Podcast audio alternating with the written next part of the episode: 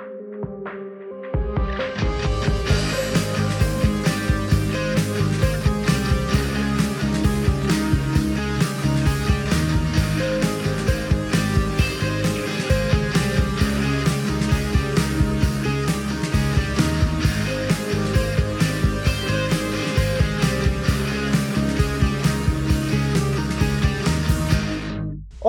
meu nome é João Luciano. Eu me chamo Pedro Pereira. E eu sou Ana Paula Tava. Essa é mais uma edição do podcast do Caderno 2. Hoje, com mais uma edição do Caderno Autoral, espaço dedicado aos artistas autorais da URGS. E para quem não acompanha o Caderno 2, o Caderno Autoral era um programa recorrente por aqui. Depois de um hiato, a gente está de volta com esse projeto. Dessa vez, nossa conversa é com a banda Transmissão Beta composta pela vocalista Ana Plá e pelo guitarrista Gabriel Amati, além do João Vitor Ângelo no baixo e da Mirella Mota na bateria.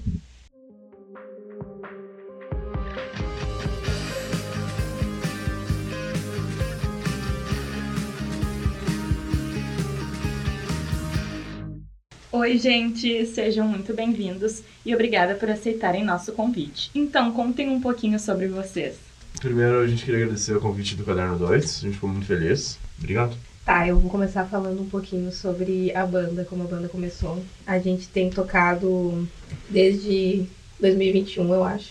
Ou 2020. 2020. Foi o show. Nosso primeiro show foi num ato de rua do Dia dos Estudantes. E foi um negócio meio improvisado, assim, que a gente fez porque nós queríamos lançar nossa primeira música. E Estar Matou foi pouco. E desde então a gente tem tocado e tentado, né, fazer acontecer esse projeto. A gente percebe no som de vocês uma pegada pós-punk, até mesmo uma mistura sonora e lírica de rock gaúcho com ficção científica. Quais são as influências de vocês? Ah, a gente se influencia muito no punk rock, especialmente a cena de, da Califórnia, Black Flag, Dead Kennedys. E a Ana, ela é muito, tipo, ela escreve há muito tempo e ela lê bastante e tal. Então ela tem um. A gente queria trazer um. Uma, um punk menos explícito e mais lírico, com mais metáforas e tal, e um som não tão cru. Então a gente é uma tentativa de, tipo, meio que deixar o punk mais melódico e menos cru. Eu diria também sobre as influências que as coisas que eu gosto, por exemplo, o rock gaúcho, o Gabriel não gosta e as coisas que o Gabriel traz sonoramente muitas vezes são as coisas que eu não gostava tanto. Então eu acho que tem bastante uma mistura de um negócio mais escrachado e um pouco mais rock mesmo, com bastante influência desse novo rock que é um negócio muito mais introspectivo e muito mais a gente se, melódico. A gente se influencia muito pelo Radiohead, Gorillaz, essas bandas mais recentes. Mas também, por exemplo, assim, uh, deixa eu pensar, quando a gente começou, a gente gostava muito de Joy Division. É que foi um negócio que a gente tentava muito hard de tentar ser um Joy Division da vida assim. E a gente nunca tinha investido em escrever letra e compor. E aí, conforme a gente foi compondo, o Gabriel ele acabou criando um estilo muito dele. Que os riffs dele eu acho que ele consegue misturar esse punch do punk, só que também adicionar um negócio mais melódico e bastante experimental na estrutura da música. E eu fui desenvolvendo assim meu modo de escrever também, que mudou bastante. Que eu tem várias letras mais escrachadas, assim, um negócio mais rockzinho. Mas nós também temos letras que nós queremos lançar no nosso próximo álbum, que são ah, letras um pouco mais intimistas e também mais sobre questões mais complexas, né? Sobre problemas menos in your face, assim. Tu é a compositora da banda, então? Tu faz esse papel ou eventualmente vocês se encontram para pensar as letras? 99% ela. No, é, 90% das letras eu chego com uma letra pronta, mas já teve várias. Tipo assim, quando a gente escreveu o Starring, por exemplo, uh, a gente tava com o nosso baixista, né? E aí o José falou, Ana, o que, que tu quer falar sobre? O baixista original. É, o nosso primeiro José, salve pra ele. E aí eu falei, bah, meu, eu não sei sobre o que eu quero falar, na real, eu quero falar que Starring foi pouco. E aí foi uma bobagem, assim, foi uma brincadeira, mas o riff é um riff que pega muito na cabeça, né? Pega então, muito. Então eu acho que é uma questão de, tipo a música casar junto com a letra e virar uma ideia junta, né? E isso daí não tem como fazer sem sem estar tá falando junto com o músico. Então foi mais uma coisa assim, tipo, na brincadeira, vocês pegaram e quer saber? Sim. Com certeza. As pessoas, é, é muito incrível porque as pessoas elas chegam para nós e perguntam muito sérias assim, tipo, é sério que vocês estão falando? Vocês estão falando isso sério? Como se a gente estivesse fazendo uma declaração mundial, sendo que, tipo, se tu ler a letra e tu prestar atenção na letra, tu vai ver que tá zoando todo mundo. Porque qualquer pessoa que falasse aquelas coisas de uma maneira séria seria escrachada. Tipo, meu Deus, que bobagem é essa? Sabe? E eu acho que a gente é, é bem quando tu fala assim, se tu dá palco pro louco, sabe? Porque a piada só virou uma polêmica porque as pessoas trataram como uma polêmica, porque sempre Acabaram foi uma palco piada. Era um palco pro louco e cá estamos nós. Beijo, certo, Brasil. né? E acabou só. sendo uma das músicas mais ouvidas de vocês, né? Foi que nem vocês falaram, acabou virando polêmica, né? E muita gente aí acabou comentando sobre e acabou ouvindo também, né? De certa forma, acabou ampliando também o contexto o qual a banda atinge, né? Foi um bom marketing. É, Foi. de fato. Ótimo. A gente tava pensando, tipo, quando a gente leu as letras de vocês, ficamos pensando o que, que será que eles querem causar com isso, né? Porque é uma coisa meio impactante, pô, Stalin matou, foi pouco. E todo mundo que a gente falava, "Ai, a gente vai gravar com eles e mostrava a música, fica- ficava assim, "Ah, gente, o que, que é isso? Se eles estão dizendo isso mesmo, e aí a gente ficou tipo, é. Assim, ó, eu acho que um negócio do rock, que fazia o rock ser legal, quando ele era legal, era que o rock falava as coisas na cara. Tipo assim, quem fala que funk só fala bagaceirada é porque não ouviu os rock antigamente. Tipo assim, todo cantor de rock só fala, tipo, mulher, Jackson. droga, brisa. E, tipo assim, hoje em dia, o funk e o rap tomaram esse lugar de tapa na cara e de falar, meu, é essa a maneira que eu vivo, isso aqui que eu penso. E o rock ficou, ai, eu tô triste. Minha namorada terminou comigo, eu tô triste. E nós temos música É. sobre término de relacionamento. e um processo de, parece de pseudo-intelectualização no rock. De que o roqueiro se acha inteligente, metaleiro, nossa. É, eu tô acima de- desses papos, sabe? E o, o rock é o oposto disso. É a música de gente nova pra gente nova e muito sentimento visceral. Então, eu acho que na verdade a gente não fez nada novo, a gente só trouxe de volta o conceito original que o rock se formulou, que foi de zoar e dar risada. Se divertir, Um né? pouco de crítica social, basicamente. E eu acho que, de certa forma, isso é uma coisa que falta pra juventude hoje em dia, né? Eu acho que a gente consegue ver que a juventude hoje em dia tá meio careta, né? Que nem vocês comentaram, o rock, quando ele surge com a juventude, ele justamente vocaliza todas essas insatisfações, enfim, que nem a Ana disse na cara. E que parece que hoje em dia a juventude não faz tanta questão disso, é tudo muito, ah, não, cuidar pra não pisar. Isso é um problema muito sério. Eu acho que a falta de debate, a falta de análise crítica leva à despolitização e a despolitização leva a problemas maiores.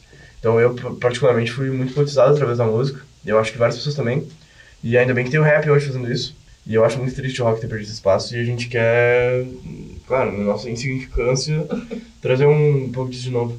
E eu acho que, tipo assim, isso aí que falou é muito explícito, por causa que as pessoas que mais se aborrecem com o que a gente faz é o pessoal mais novo. É, tem gente tipo mais velha que fica, E é de tipo, esquerda ainda. nossa, que legal. Tipo assim, eles levam na piada, eles entendem que assim, nós não somos ninguém, sabe? E eu acho que as pessoas tinham que fazer as coisas mais pensando assim, ó, eu não sou ninguém. Sabe? Eu não tenho que tomar uma, uma posição mais perfeita possível, eu tenho que ser verdadeiro com as coisas que eu acredito, sabe?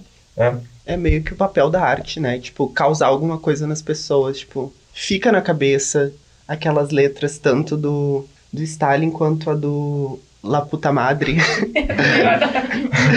que, que vocês estavam pensando com isso aí? Pô, essa daí eu adoro, por Explica causa um pouquinho que... primeiro. Eu adoro que que também, é a minha fala a letra. favorita. Tá, a letra. É, aí eu vou, eu vou até contar como eu escrevi essa letra, eu vou fazer um sei exposed também. agora, verdadeiro. Eu tava vocês. ouvindo Jessica Rose, do, do Júpiter Maçã, da Cascaveletes. E eu sempre achei incrível, tipo assim, como era um negócio. Era uma bobagem. Jessica Ah, Rose vai viajar pro interior pra pegar o Maru tatuado. E eu lembrei que eu tinha transado com o guri. E o Meu guri Deus. tinha pedido real oficial pra eu tapar a boca dele. e tipo assim, foi muito, porque tipo assim, ó, Pode falar isso no caderno 2. pode. Renato. Porque foi o que aconteceu. E tipo assim, É a vida do e aí jovem, eu né? voltei pra casa e eu fiquei tipo assim, ó, cara, eu, eu real dominei o guri, tá ligado? O guri, tipo assim, ficou tipo assim. Mas ele falou, meu, ele falou, tapa minha boca e sei lá o quê. E, e eu, tipo assim, perdida, sabe? Tipo, cara, o que que esse guri, o que que eu faço com ele, né? Daí eu cheguei em casa e eu pensei, como essas coisas são uma falta de uma figura paterna em casa. Não, não tipo assim, ai meu Deus, tu quer transar amanhã, tu tem, não tem uma figura paterna. Mas realmente, assim, aumentou muito esse negócio de um sexo mais violento. Só que eu, eu acho engraçado isso. Eu não acho assim, ai, condenável. Porque eu fiz, eu acho engraçado. E aí eu tentei escrever uma letra que mostrasse como é engraçado e também fizesse uma brincadeira com esse negócio de, tipo... Ah, Porque muita gente brinca, né? Ai, ela tem daddy issues, por isso que ela é desse jeito. Sendo Uhum. que homem tem daddy issues, homem tem mommy issues, sabe? Ah, Então, tipo assim, eu posso ser tua figura paterna de cinta liga e sutiã, né? Eu realmente, eu posso ser a pessoa dominante da relação e tu pode ser a, a puta e você sendo vice-versa. feminista, né? Não me É claro que eu tô sendo, ninguém entendeu que eu tava sendo feminista, todo mundo achou que eu tava falando sério mesmo, mas foi, foi isso. E eu acho que é isso de vocalizar o inconsciente também, né? Que, querendo ou não, o inconsciente ele vem no ato sexual e ele também vem na música, né? Deixar isso, que vem também do papel do rock de escancarar, né? E cada um interpreta de uma maneira, né? Tem É. gente que acha que é, tipo assim, que é um negócio sexualizado, tem gente que acha que é. Que realmente, né, eu tô cantando pra alguém. Mas eu acho que é muito mais um personagem que se forma na música e aí ele se forma lá e aí cada um leva do- da sua maneira. Recentemente vocês lançaram um EP Estação Mataró, né? Com três músicas, La Puta Madre, Mantramene e Spice, Space Lovers. Primeiro eu fiquei muito curiosa com o nome do EP, assim, por que, vocês escolheram? E também como foi, assim, esse processo criativo. Eu tava esperando essa pergunta há muito tempo. Que fala, fala aí. Tá, eu vou falar. A gente tava discutindo por causa que nós estamos pra lançar um EP há muito tempo, né? Desde que a gente lançou Stalin foi um tempão e a gente já tinha feito show e não tinha lançado nada ainda. E a gente tinha essas três músicas gravadas e a gente pensou qual é a essência que resumiria essas três músicas, né? E Mataró era um puteiro que tinha lá em Livramento, que é o Mataró. A gente conheceu lá no. É, a gente pensou lá em Livramento, Não né? no Mataró. Não no Mataró. Mas a gente ficava brincando, tipo assim, ah, o Mataró, sabe? É o, é o puteiro que tem lá em Livramento. E aí, realmente, uma, uma estação espacial, tipo a estação Mataró, Entendeu? seria o, o que resumiria a vibe do EP, sabe? Que é um negócio meio espacial, meio sexo. E junta tudo num, num Foi som. ela que deu esse nome. Agora fala sobre o processo criativo. Tá, a gente tinha várias músicas escritas e prontas. E a gente precisava escolher algumas pra não ficar tão caro. A gente queria um, um álbum que é maior, tem mais música, fica bem mais caro. A gente gravou quatro músicas que a gente achou que seriam. expressariam melhor os sentimentos de todas. E lançamos. O processo foi, é como a Ana falou, é bem inspirado entre duas coisas. Primeiro, experimentação sonora, de trazer um som não tão clássico pro rock, que não ficou tão claro em algumas músicas. E a crítica social, como eu dizer, escondida. Tipo, uma, que a primeiro modo pode parecer uma brincadeira, mas na verdade tá falando alguma coisa. Esse foi o conceito que a gente procurou no, no álbum, no EP. Assim. Eu acho engraçado que quando a gente tava fazendo a pesquisa para pro roteiro, a Ana, eu acho que ela tinha jogado no Google, né? Tipo, estação Mataró. E daí deu, tipo, uma estação de metrô na, na- em Barcelona. eu acho alguma coisa assim. E daí a gente, é na Catalunha, e daí a gente Como ficou, nossa, cult." será que tem uma Nossa. referência, tipo, da Catalunha? Meu Tipo, sobrenome é da Catalunha, mas eu não sabia disso. Nossa, Olha obrigada, só. Cara, eu, é, não sabia. É, É. não sabia, não sabia. Falem isso, falem, é assim, foi inspirado na verdade nessa Santa Catarina. É, eu amo. Pensamos, meu Deus, como Ai, são meu cults, né? Dia 19 de agosto, vocês se apresentaram no Centro Cultural da URGS. Como tem sido fazer shows ao vivo, assim, principalmente depois desse período pandêmico que nem vocês comentaram, né? Que teve muita aí necessidade em, em todo esse cenário musical. Ah, Eu pessoalmente acho fazer show ao vivo a parte mais divertida. E é uma loucura pensar que as pessoas estão realmente indo indo pro show pra nos ver, né? Porque quando tu vai no show, é que assim, eu acredito, na minha cabeça, que tem uma diferença entre uma festa e um show, por exemplo. Uhum. Numa festa, tu vai pra curtir a festa, sabe? Então, tipo assim, o trabalho do DJ na festa é colocar uma música que tu vai curtir. No show, tu tem essa responsabilidade do teu projeto autoral, sabe? Não que DJ não faça música autoral, enfim, DJ não me enche o saco, mas. Tu, no show, tu não vai pra curtir DJs. a festa, tu vai no show ah, pra ter uma experiência musical, sabe? Então, eu acho que é muito, sempre muito orgulhoso, né? Tu pensar que tem gente que tá saindo da tua casa pra ir te ver. E também pensar em toda a produção que vai por trás. Por causa que é muita produção e todo mundo que tá ali trabalhando, tá trabalhando pra te poder fazer o show da melhor forma, sabe? Então é muito, muito lindo mesmo, porque tu vê que tem, tipo assim, um monte de gente envolvida num negócio que começa como um projeto teu e acaba virando um projeto de todo mundo ali. Então, é, eu acho minha parte favorita, é o que eu mais gosto. E tu, Gabriel? Eu gosto também. Assina embaixo. Eu prefiro estúdio, mas o E o show é bem legal. prefere estúdio. Fico nervoso ao vivo, mas eu concordo. O- A hora do show é diferente. É muito louco. tipo, eu, eu fico pensando, cara, o que essas pessoas estão fazendo aqui, né? Vamos pra casa. Vocês estão muito à toa, quem vocês É. querem, sabe? Mas muito obrigado pra quem foi, igual. ficou muito feliz. Beijo pra todo mundo que foi. E eu acho que isso que a Ana falou é muito do, do fazer artístico, assim, né? Que é muito legal de estar de tá todo mundo ali disposto, disponibilizando tempo para tentar fazer aquela experiência, aquilo ali ser o melhor possível, né? Então é todo um grupo de pessoas engajado é, naquilo que está sendo feito ali, né? Nessa construção. E é muito foda porque, assim, tipo assim, uh, trabalhar com áudio, eu sou uma pessoa que sou muito ignorante em áudio, assim. Eu comecei a cantar por causa que o Gabriel falou, bah, quero vamos fazer uma banda. Eu falei, eu não sei tocar nada, vou cantar.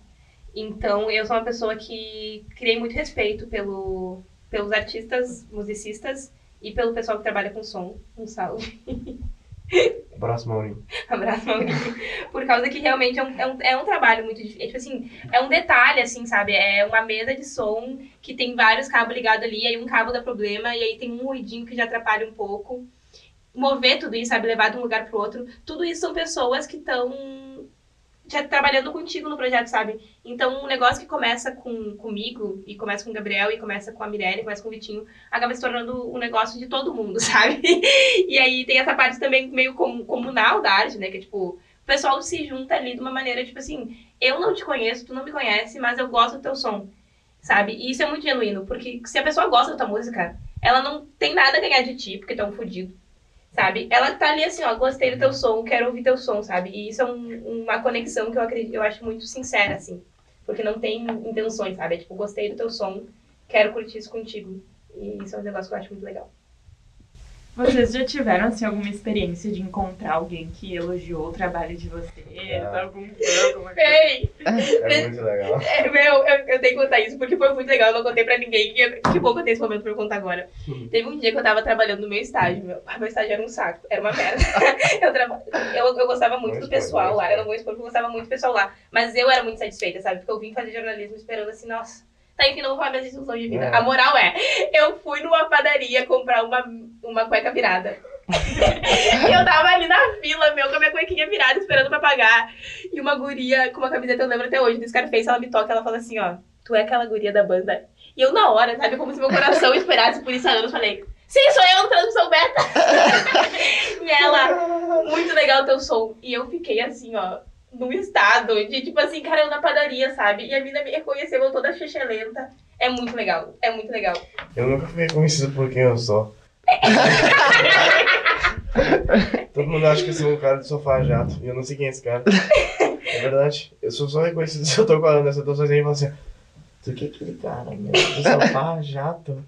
Seja lá quem for sofá jato, se manifeste aí. Pra gente fazer uma foto. Mas a gente já foi nós dois juntos, né? Já, é muito legal, é verdade.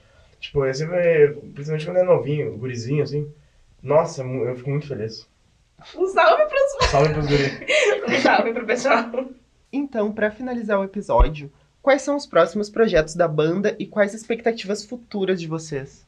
Então, uh, um projeto que eu quero falar aqui, já estender o convite, é que dia 21 de outubro nós vamos estar com a banda Carrossel Diabólico e mais outras duas bandas Juna surpresa. e Yoma. Não é surpresa. Não é surpresa mais.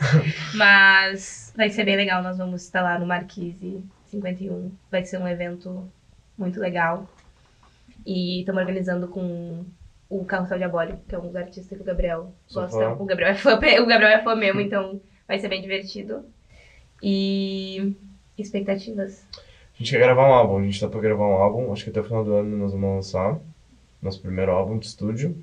E a gente vai estar tá para sair um show dia 10 de setembro. Quem quiser ir, pessoal de Alvorada. Se vocês nós vamos estar tá tocando lá na Feira Alternativa. Vai ser muito bom ter vocês lá. Esperamos ansiosamente. Um é beijo. isso, a gente quer fazer.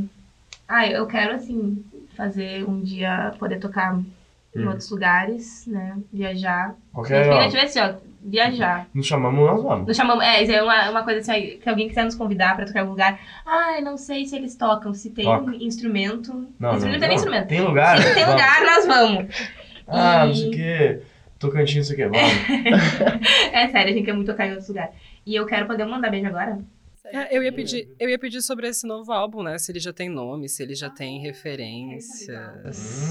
Ah, conta. Vamos contar então. Dá uma palhinha pra gente, só fala um Breaking pouquinho. News. Uh, ele tem uma capa. A gente é. já tem uma capa.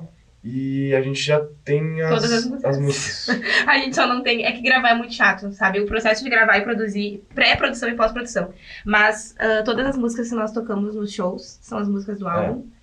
E elas têm a versão de estúdio que nós estamos querendo fazer um negócio muito legal. Nós estamos querendo usar bem, no máximo do potencial, esse experimentalismo no som, conseguir fazer É. um- uma sonoridade de qualidade, assim, para que o, o projeto consiga sair integralmente o que a gente está pensando dele. Nós vamos regravar as que a gente lançou no EP. E o álbum vai ter o. O conceito principal é parecido com o São Mataró, que é o EP do álbum. Ah, muito inspirado em espaço, mesma crítica social da Ana. E é isso aí. Bom, a gente chegou ao final desse episódio, então. Muito obrigada pela presença de vocês. Ah, eu gostaria de agradecer o Caderno 2 por nos chamar. Fiquei novamente muito honrado com esse convite. Nossa primeira entrevista. Estou muito feliz, vocês trataram super bem. E é isso. Muito obrigado por nos chamarem. É isso. E um beijo para todo mundo que nos ouviu e todo mundo que ouviu o Caderno 2. Agora eu vou começar. Primeiramente, primeiramente, de novo, agradecer o Caderno 2, agradecer o espaço que foi dado. Segundamente, a gente queria muito que o Vitinho e a Mirella estivessem aqui conosco, mas a Mirella trabalha e o Vitinho tá lá em Alvorada, Viamão, lá no, na cidade dele. Que eu esqueci agora qual é. e aí eu queria mandar um beijo pra minha avó. Oi, vó, eu tô aqui no podcast, eu não tô entrevistando, olha Beijo, só como tá dando certo. E é isso, agradecer de novo a todos os nossos amigos que sempre nos apoiam nos negócios da banda. Vocês são uma parte fundamental da nossa história e vocês moram no nosso coração. Obrigado por fazer o nosso sonho se tornar realidade. Salve, Brasil. Ai, hoje eu adoro. E é isso, cara. E assim, ó, o Fabico venceu, tá? E é isso, caras. Meu, acho que falando por todos nós, ah, foi um prazer estar aqui com vocês. Vocês abordaram umas coisas que inicialmente não estavam nem na pauta e a gente ficou muito interessado no jeito de vocês, jeito leve, assim, que vocês levam essa banda. Que é uma coisa pra brincar mesmo, como a arte tem que ser. É divertido, é pra rir, pra se divertir, não é nada tão sério, assim. Vocês são, assim, uma inspiração pra gente a partir de agora. Obrigado. Salve Caderno 2!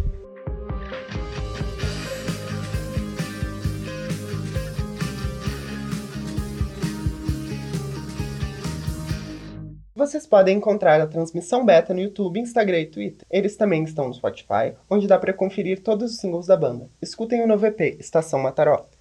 E esse foi o episódio de hoje do Caderno 2. Nos siga nas redes sociais, estamos ativos no Facebook, Instagram e Twitter. Leia também nossos textos que estão disponíveis no Medium. A edição desse episódio foi feita por Renato Marqueto e ele foi roteirizado por Ana Paula Távora, João Luciano e Pedro Pereira. Trilha sonora original por Arthur Laste e Adriano Quadros. Muito obrigado pela sua audiência e até a semana que vem.